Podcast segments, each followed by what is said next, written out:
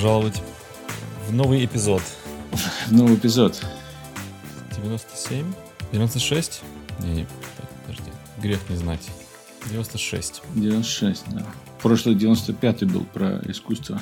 Для тех, кто не слышал, обязательно послушайте. Много чего узнаете. Так, а сегодня у нас тема, которую мы давно уже, которой мы дразнили друг друга и наших слушателей. Это на Земле что происходит? Кризис нехватки рождаемости нового населения или наоборот? Кризис переизбытка населения, которое только растет. Две расхожие фразы на тему. Переизбыток населения и э, обрушение рождаемости. Population collapse and overpopulation одновременно. Интересно, потому что есть довольно распространенное, мне кажется, веяние, что людей на Земле слишком много, типа Землю загадили, места слишком мало, людей слишком много, будет лучше. И даже есть целые конспирологические темы, типа, что вот элита или правительство Земли считают, что людей слишком слишком много, и надо их там, типа, вытравить, что достаточно вот этот золотой миллиард, вот еще второй миллиард, который его будет обслуживать. А сейчас вот недавно население превысило 8 миллиардов, и поэтому вот эти 6 миллиардов надо вычистить. Окей, okay, тогда принимается ли точка зрения такая, что как можно вообще даже говорить о каком-то недостатке населения, когда население поставило рекорд такого количества гомо-сапиенсов не было никогда на планете Земля одновременно живых. И вот они сейчас есть, и мы все равно, как там, Илон Маск, там, знаменитый, вот у него был самый большой кризис современного там, человечества — это недостаток населения. Или что он сказал? Э, да, с да, падением да. рождаемости. Что-то такое. Да? Э, это подразумевает, я сделаю сайд-ноут сразу, или даже наоборот, это как раз центральный, так сказать, слон в нашей комнатушке, э, что население, если растет, то, окей, оно растет, может быть, не, не в тех странах, где лучшее изобретение, где лучшая экономика и прочее, прочее, но как бы с какой, с какой стати это плохо, что в Индии и в Китае прирост, в Китае не прирост, наоборот. И там Бангладеш. В Китае наоборот. Окей, ладно. Бангладеш, э, Индонезия и Нигерия, вот типа, типа то, что там растет, это не считается. Как бы это, это кризис не спасает. А почему? Как я понимаю эту проблему, во-первых, есть несколько аспектов. Первый аспект, то, что население растет, это временное явление даже в самых развивающих странах, потому что улучш... как только улучшается жизнь людей, в этот момент они начинают рожать гораздо меньше. Это отдельно давай обсудим потом. И рождаемость будет сильно падать. Что произойдет, что сейчас во всех тех странах, где жизнь стала уже лучше, население уже не растет, а сокращается. Или оно не сокращается так сильно, потому что люди, которые родились в период, когда население росло, еще живы, но они стареют. Это означает, что в какой-то момент эти люди все живут не вечно, они все начнут умирать, а новые, которые рождаются, гораздо меньше. И это самое очевидное, это в Китае. То есть там сейчас самая большая страна по населению, там рождаемость катастрофическая. Там вот у них было же вот это правило один ребенок в семье, довольно жестко жесткая, которую отменили сравнительно недавно, и в большинстве китайских семей один ребенок. Или вообще нет детей. То есть там у них рождаемость там чуть больше единицы в среднем на страну. То есть даже для нормального поддержания это считается 2.1, 2.15. В разных странах, где низкая смертность, хорошая, предло... хорошая медицина, там. а в этих всех странах, то есть рождаемость уже рухнула, у них и половина не покрывается, а люди просто это еще не очевидно. Население продолжает расти, потому что настолько улучшилась медицина, что те, кто родились в период, когда в семьях было там по 5 детей, условно говоря, в этих всех странах, еще растут. И вот у Элона Маска любимый пример про Японию, что дайперов для стариков продается уже больше, чем дайперы для детей. Это такой, типа, замер, такая, такая метрика, да. То есть, если в, какой, если в какой-то стране больше подгузников для стариков, то там проблема. Где больше подгузников для младенцев, там как раз все как надо. Одобряет он. Да, и, ну, вот такие страны, как там Бангладеш или Нигерия, или все, там в какой-то момент, как минимум, ну, предполагается, что выйдет на уровень 2, 2 с чем-то э, ребенка на семью, что там, по крайней мере, в начале перестанет расти, а во всех странах, где уже лучше, чем в тех. Там просто рухнет все. И это вызовет много, как бы, в отлаженном механизме современной экономики это будет износ этого механизма наблюдаться. Ну, меня интересует тогда аспект, почему, когда становится лучше, комфортнее жить, рождаемость спадает? Несколько вещей. Ну, во-первых, я пытался найти именно ответ на этот вопрос, и нет такой четкой, такой сходимости мнений по этому поводу у экспертов. То есть, часть считают, что люди просто, они много рожают, то есть, рожать детей это сложно. Рожать, воспитывать, кормить, это все тяжело и сложно. Люди часто это делают просто потому, что они не знают, как это не делать. То есть, если ты дикий, живешь как полуживотное, то вот у тебя есть самец и самка, и они рожают детей сколько могут. И большая часть этих детей умирает, потому что высокая смертность. И вот это нормально. Это, поэтому этот инстинкт рожать как можно больше существует. Довольно сильный инстинкт. И у всех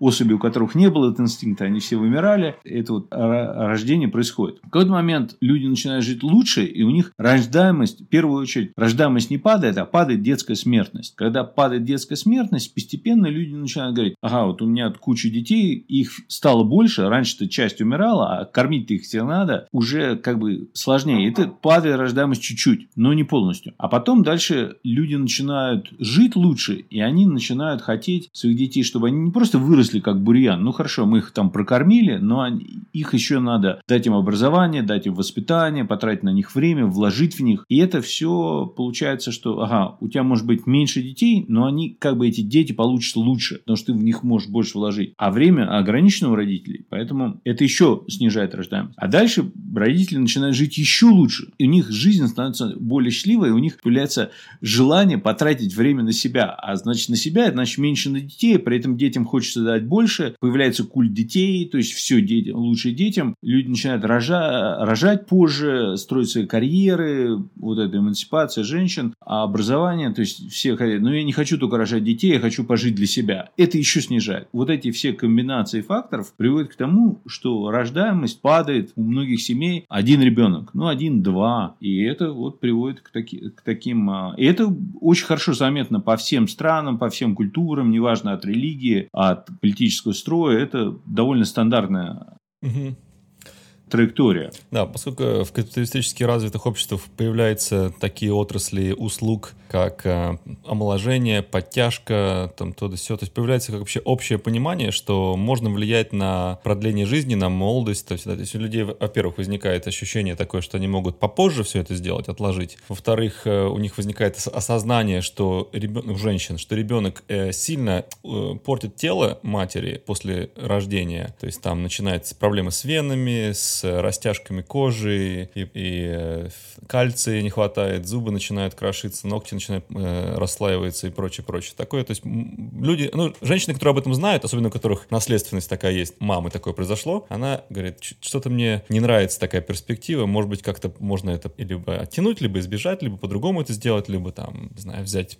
из приюта кого-то, но чтобы не портить свое тело. Ну и потом доступ, конечно, к контрацептивам, к э, абортам, которые гарантируют здоровье, что они будут 99% успешными. Это только, конечно, в развитых странах такое есть, да, где вот на каждом углу, там практически в Нью-Йорках и Стокгольмах презервативы тебе просто вот дают тебе, вот тебе пачка, там, бери домой, никаких платить не нужно ни за что. Э, всякие доктора с удовольствием понимают, почему женщине нужно э, выписать контрацептивы, потому что у нее карьера развивается только-только. Как же так не помочь-то ей, да? Ну, все это можно, все это понятно, за все это голосуется, да, что вот как-то вот так вот оттягивается. Ну, то, то, что что приходит в голову из, из очевидного. Еще один фактор, конечно, наверное, надо отметить, что большинство религий в мире, они выступают на стороне, что детей должно быть больше, что типа предохраняться надо меньше. Или вообще не предохраняться. Да, или вообще не предохраняться. И, соответственно, с уровнем а, образования и всяких политических структур типа социализма, которые выступали против религии, религиозность в мире сравнительно снизилась. Это привело к тому, что это тоже как один из факторов понижения рождаемости. Но возникает вопрос. Ну хорошо, может быть, когда рождаемость падает, ну будет меньше людей. Кто-то считает, что это плохо экономически, а кто-то говорит, да нет, фигня. Одна из таких интересных деталей, когда происходит, то есть в каких-то странах, когда происходит происходили какие-то революции или социальные большие потрясения, сдвиги или войны, большое количество людей погибало. Представь, есть какая-то некая социальная группа, и там часть людей погибла из этих революций, войны и все. Но ресурсы, которые люди эти делали, они достаются остальным. То есть, те, кто выжили, они обладают большим количеством ресурсов, ну, почти на халяву, ну, за, за счет того, что они выжили. Многие говорят, ну, вот обрушится население, ну, будет офигенно, то есть, смотри, там, мне достанется больше квартир, там, цены на жилье упадут, будут, там меньше будет людей по дорогам ездить, меньше всего надо строить. То есть... Меньше всего будет. Меньше будет убийц, э, наркоманов, э, бездельников э, и всего прочего.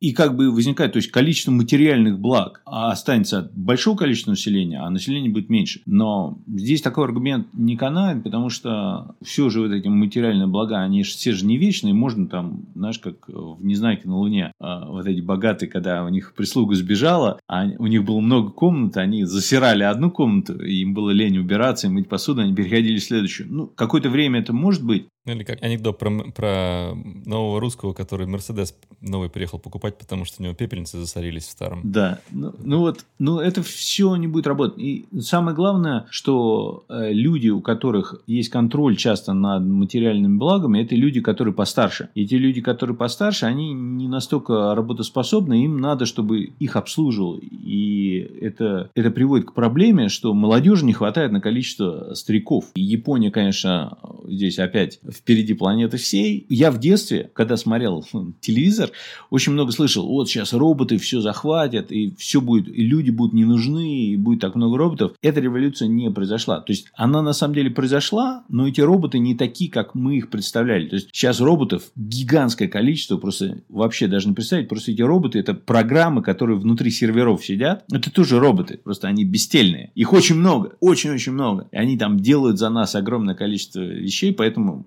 наша жизнь стала лучше, и технический прогресс, и все. Но мы живем все равно в физическом мире, и там те, те же подгузники менять, когда ты старик, или тебя лечить, улицы подметать, готовить еду, это все нужны. И, может быть, а, роботы в этом помогут, но предполаг... все боятся, что этого не хватит, поэтому перенаселение, как бы, это одна из проблем, а другой нет. Что ты думаешь про проблемы перенаселения? Перед тем, как будет вот это падение рождаемости, нам многие еще боятся, что будет перенаселение. Тебя это волнует? Интуитивно, интуитивно мне кажется, что это не проблема. Зная, какие огромные просторы на этой планете, зная, насколько слабо заселенные есть континенты, типа Евразии, ну, типа Европы, скажем так, да, то есть э, Россия там по плотности населения жутко низкая, то есть там можно еще набить миллиард, легко пару миллиардов, вот, а в США плотность в середине очень низкая. То есть я знаю эти огромные просторы, то есть как, как можно сказать, что здесь не хватает ресурсов или там земли, а потребление растет, растет, и аппетиты растут, и желание пользоваться натуральными ресурсами, которые требуют огромное количество сжигания и переработки, постоянно растет. Может быть, в этом какая-то есть э, какой-то минус. То есть, чем больше страны развиваются, тем больше они поднимаются на уровень потребления, который уже укрепился в развитых странах, тем больше это грозит э, каким-то э, загрязнением атмосферы или расходованием ресурсов, которые нельзя восстановить быстро. Вот только с этой точки зрения. А так, конечно, с точки зрения площади, которая занимает понимают люди. Мне кажется, не, нет никаких проблем в, этом, в этом.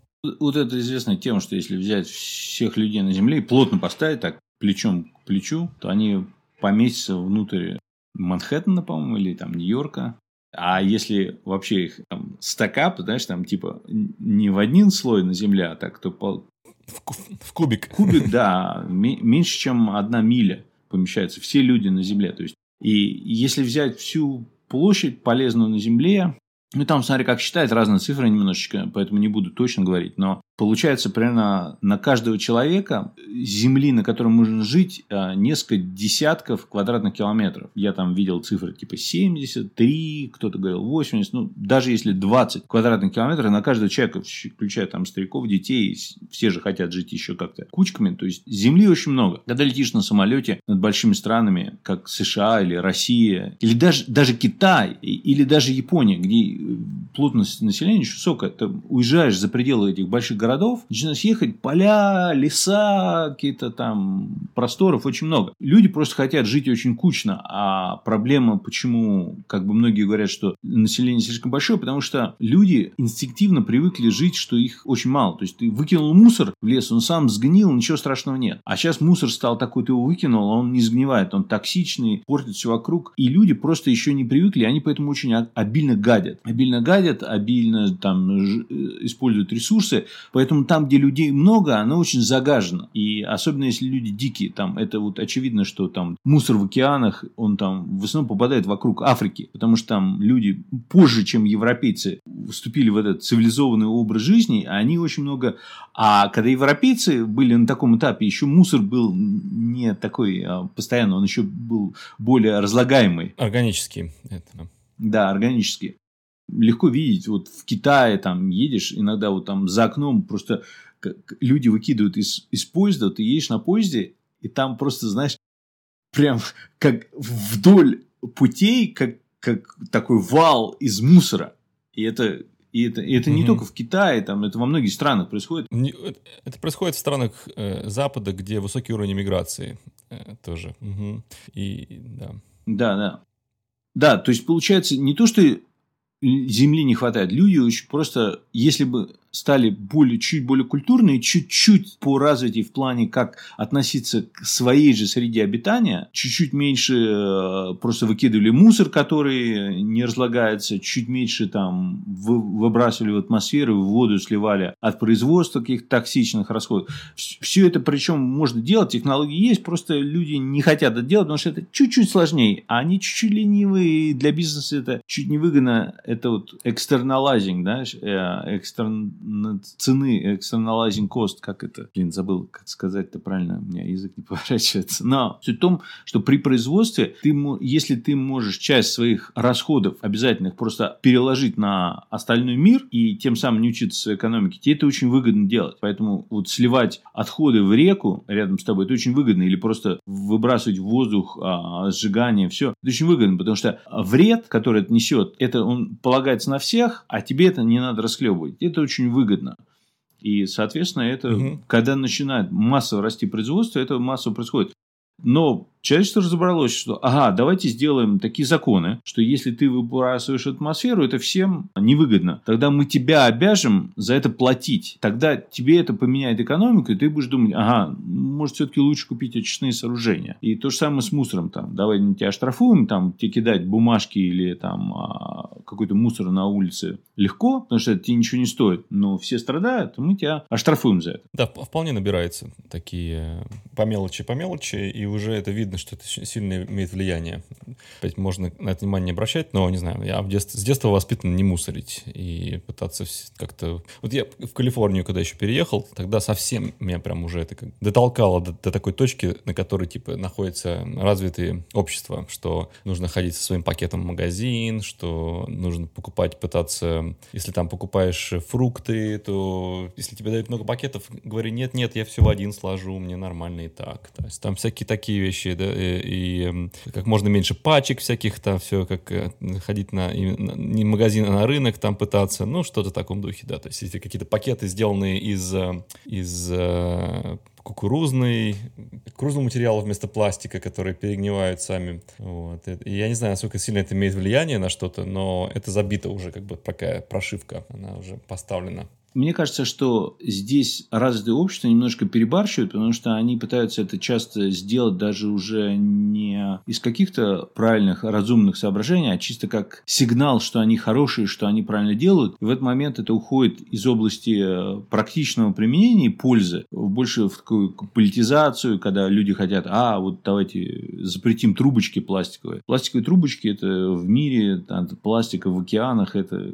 даже незаметно ни на каком графике графике там, это тысячные доли одного процента. Но при этом такие города, как Сан-Франциско или там Сиэтл, это запрещают. Экономика большая, и останавливать нельзя. И вот то, о чем многие говорят экономисты, как или бизнесмены большие, как там тот же Илон Маск, или Навал Новикант, или другие. О, о чем? Что население Земли нужно большое, что оно с развитием прогресса появляются решения. И эти решения, вот эти все временные проблемы мы просто решим. И если нас будет много, мы быстрее решим эти проблемы. Там возникнут, может, новые. Ну, конечно, возникнут, да. Но, э, не знаю, говорить об этом, это как, э, не знаю, переливать, переливать из пустого в порожнее. То есть, например, такой голос, как Илон Маск, он имеет э, сильное влияние на то, как люди воспринимают мир и как они строят планы на будущее, и что они считают ценным. То есть, э, он один из сейчас самых лидеров мнений людей, как бы, И, э, например, если он говорит, что такая проблема, то он выполняет какую-то миссию, да, что там, не знаю, люди думают, так, вот у нас есть там один ребенок, может, заведем еще троих, что Шелон Маск сказал, что это проблема, что мало детей там, да, то есть как бы э, э, кто может это изменить? И как бы как это понимание людям, как можно всю ситуацию эту изменить, как можно, скажем так, а, типа при, привнести западные ценности, презервативы и, и, и прочие там карьеры на первом месте там в Нигерию и в, Бангладеш, чтобы у них там не было кризиса перенаселения. И также э, такие более, как бы сказать, легкие условия на Запад привнести, сказать, рожайте, там сейчас вам будут льготы, садики бесплатные, школы бесплатные, все бесплатно, все самое лучшее для вас, няньки, все есть, все вот тут. Нет никаких причин не, не заводить детей.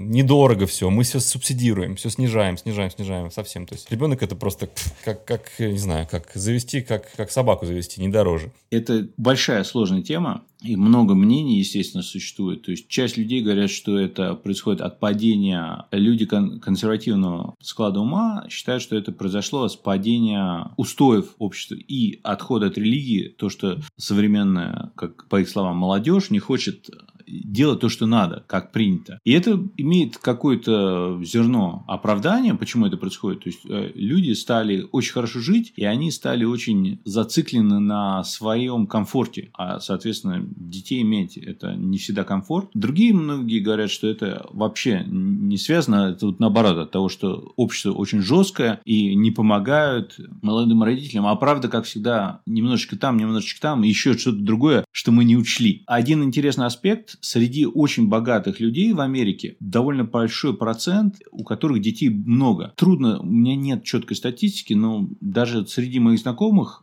там, компаний, где я работал, часто президент компании, у него будет трое, четверо детей, или там, как ты говорил, с инвесторами, и все, у них в семьях больше детей. И, и это маленький процент населения, то есть это может меньше 1%, но у них детей много. В Америке, опять, Америка довольно британская страна, здесь довольно высокий уровень религиозности, и многие это делают по религиозным соображениям. Ну, даже не религиозные, у них часто это тоже. Именно вот средний класс, они, может быть, и хотели бы иметь детей, но у них жизнь тяжелая и очень трудно. И... Но это опровергается в Европе, где довольно много социальной поддержки, общество сильно тебе помогает, все, и детские сады есть, и это с Америкой не сравнить вообще там просто в плане быть родителем финансово от государства гораздо больше поддержки, но это не выражается тем, что детей становится больше. Здесь чисто вот так вот на поверхности выглядит, что религиозность больше влияет, чем социальная поддержка страны. Да, ну и, конечно, контроль. Контроль над рождаемостью, то есть э, с помощью, как они называются этих, с помощью контрацептива, да. То есть безнаказанность секса, она